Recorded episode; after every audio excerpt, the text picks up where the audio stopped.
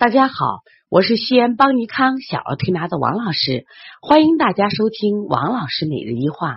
今天分享的主题是如何判断你的孩子是否患了鼻炎。这两天我们调理中心来了很多孩子，都是在调理咳嗽或者鼻塞或者腺样体肥大。我们发现这些孩子有共同的特征，都患了鼻炎。我这里想分享一个小宝宝的案例。这个小宝宝呢只有五个月大。妈妈呢，开始是电话咨询，就是我这个孩子呢，就鼻塞，呃，每天呢，这个每一次睡觉呢，只有十分钟，孩子就被憋醒了。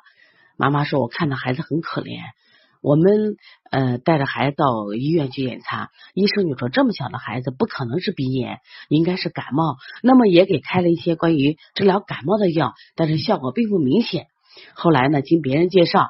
我想看你们这里头，给我们孩子来判断一下，孩子到底是鼻炎还是这个感冒。这一天呢，妈妈带着孩子到我们调理中心，很可爱的孩子，脸红彤彤的，但是明显的这个孩子因为鼻塞，他嘴巴老是张着，哼哧哼哧的。那我就问，我这要判断你这孩子到底是感冒还是鼻炎，首先你这个孩子患这种鼻塞的症状有多长了？妈妈说，哎呀，大概有半个多月，甚至会更长一点时间。孩子整夜整夜的，甚至白天都睡不好觉，最近还有点严重迹象。我说再问一下，你的孩子有没有这种揉眼睛？因为这个孩子小呀，他只有五个月，有没有在你的身上就是？蹭过来蹭过去的一下，然后妈妈说有。另外呢，我说你的孩子的出生方式是剖腹产，呃，还是顺产？妈妈说剖腹产。第一口奶是奶粉还是母乳？妈妈说是奶粉。另外呢，我说家族有没有过敏史？他爸爸就是严重的过敏性鼻炎，每天阿嚏阿嚏都要打一阵子喷嚏。另外这个孩子呢，又是夏天出生的。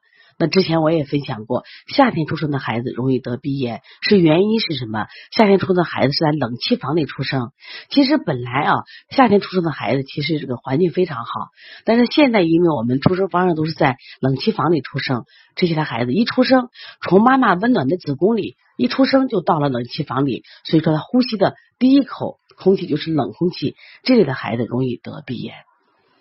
那么。这个家长呢，带孩子来是在前几天，西安特别冷。那我第一反应是，然后这个孩子是不是遇寒则重的这种鼻炎？但实际上，当我接触到这个孩子的时候，发现哦，不是，这个孩子手掌心都特别的烫，脸特别的红。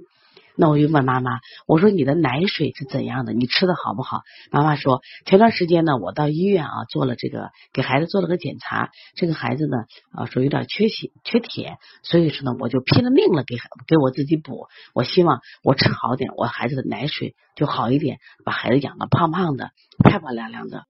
这个小女孩真的很漂亮，确实也白白胖胖的。气色也很好，但是呢，你摸手掌就是过于烫了，而且脸老泛着潮红。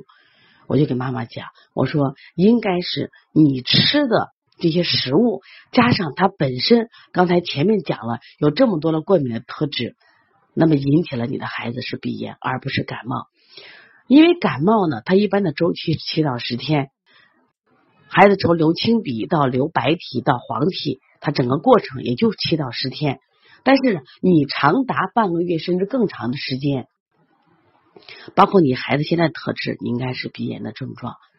那我说今天呢，我就按鼻炎的症状给孩子调，而且你这孩子还不应该，还不仅仅是简单的这种过敏性鼻炎，应该跟你的胃呀有很大的关系，有脾胃积热，那么引起的这种啊肝胆湿热型的鼻炎有关系。为什么这个孩子流的都是黄鼻、粘稠鼻？那我当时就做了一些清法，清法做完以后呢，哎，第二天早上妈妈说：“哎呀，王老师特别感谢你，昨天至少这个孩子夜里睡了个整觉，从昨天晚上回去就睡觉，一直到今天啊，睡到了早上九点钟。呀，我太感谢你了。我说你今天感谢我，但如果你的饮食不配合，你的孩子还会什么呀？出现这种鼻塞情况。那你怎么做呢？从今天开始，把你的饮食。”调到最清淡，不敢再这样大吃大喝了。妈妈说：“呀，我是为了孩子拼了命了啊！鱼肉虾放开的吃，水果放开的吃。”我说：“你这样吃是导致孩子过敏的一个主要原因。本身他还具有这么多过敏的潜在的特质。说现在啊，过敏的孩子越来越多了。今天分享这个案例，想跟大家讲。那么很多过敏都是我们人为造成的。比如昨天晚上来了我们的小印印，他实际上之前呢，在我们的调腺样体肥大调的非常的好。但是他昨天有点复发的迹象，也有偶尔打呼噜啊、鼻塞。那我在给孩子做的时候，我说你这孩子，你看他的鼻塞、他的慢性咳嗽都是因为鼻炎引起的。因为我揉的时候有个奇怪的现象，就是一般感冒的孩子，你去揉鼻通迎香的时候，其实他有鼻，揉完了鼻子就干干净净的。但是鼻炎的孩子他没有鼻，但是他老是吸鼻，你揉的时候老是觉得鼻黏腔有这种黏黏的分泌物，他老是这样吸鼻。他严重的时候，他抠鼻夹、揉眼睛，这都是鼻炎的症状。那我就问我说：“你这孩子之前查过食物不耐受，是牛奶和鸡蛋不耐受，最近给吃了没有？”说没有吃，没有吃。然后呢，在沟通中说，每天从幼儿园回来接的时候，必拿一个蛋糕，还有这个一一根香蕉，还有什么一把豆豆，豆豆就是买的那种油炸的豆豆。我说：“你看，这蛋糕里既含牛奶，又含又含鸡蛋。如果你给孩子不进行食物规避的时候，”我说再碰上气候不好，你这孩子的腺样体又复发了。我说腺样体复发本不可怕，这个病看起来是个慢性病，但是对孩子的大脑、对孩子的精神状态危害是非常大的。为什么家长在这个食物的规避上都做不到呢？我说你做不到，对孩子是一种伤害，你一定要分得清孰重孰轻。给爸爸说了以后，爸爸说呀，我们以后改。而且呢，真的有时间我不太相信这些家长，那我就教育孩子。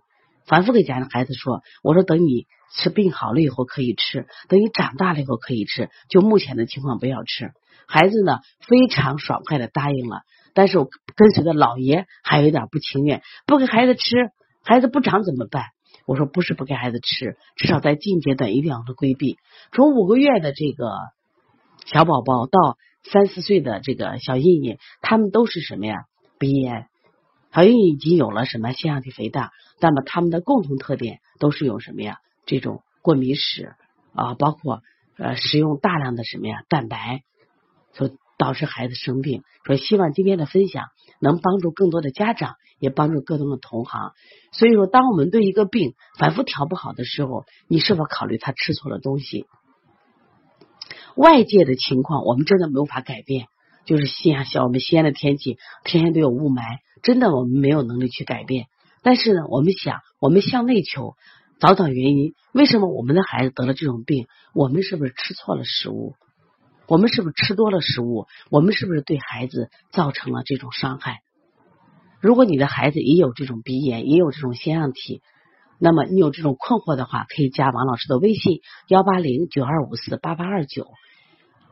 如果你有问题，可以在微信提出来。我发现，我看见以后，我也会及时的给大家解答。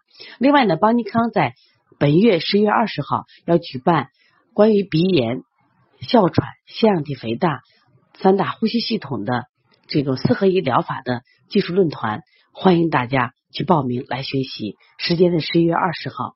那么早上呢，主要由我来讲这个鼻炎、腺样体、哮喘，包括慢性咳嗽的分型辩证及推拿。疗法。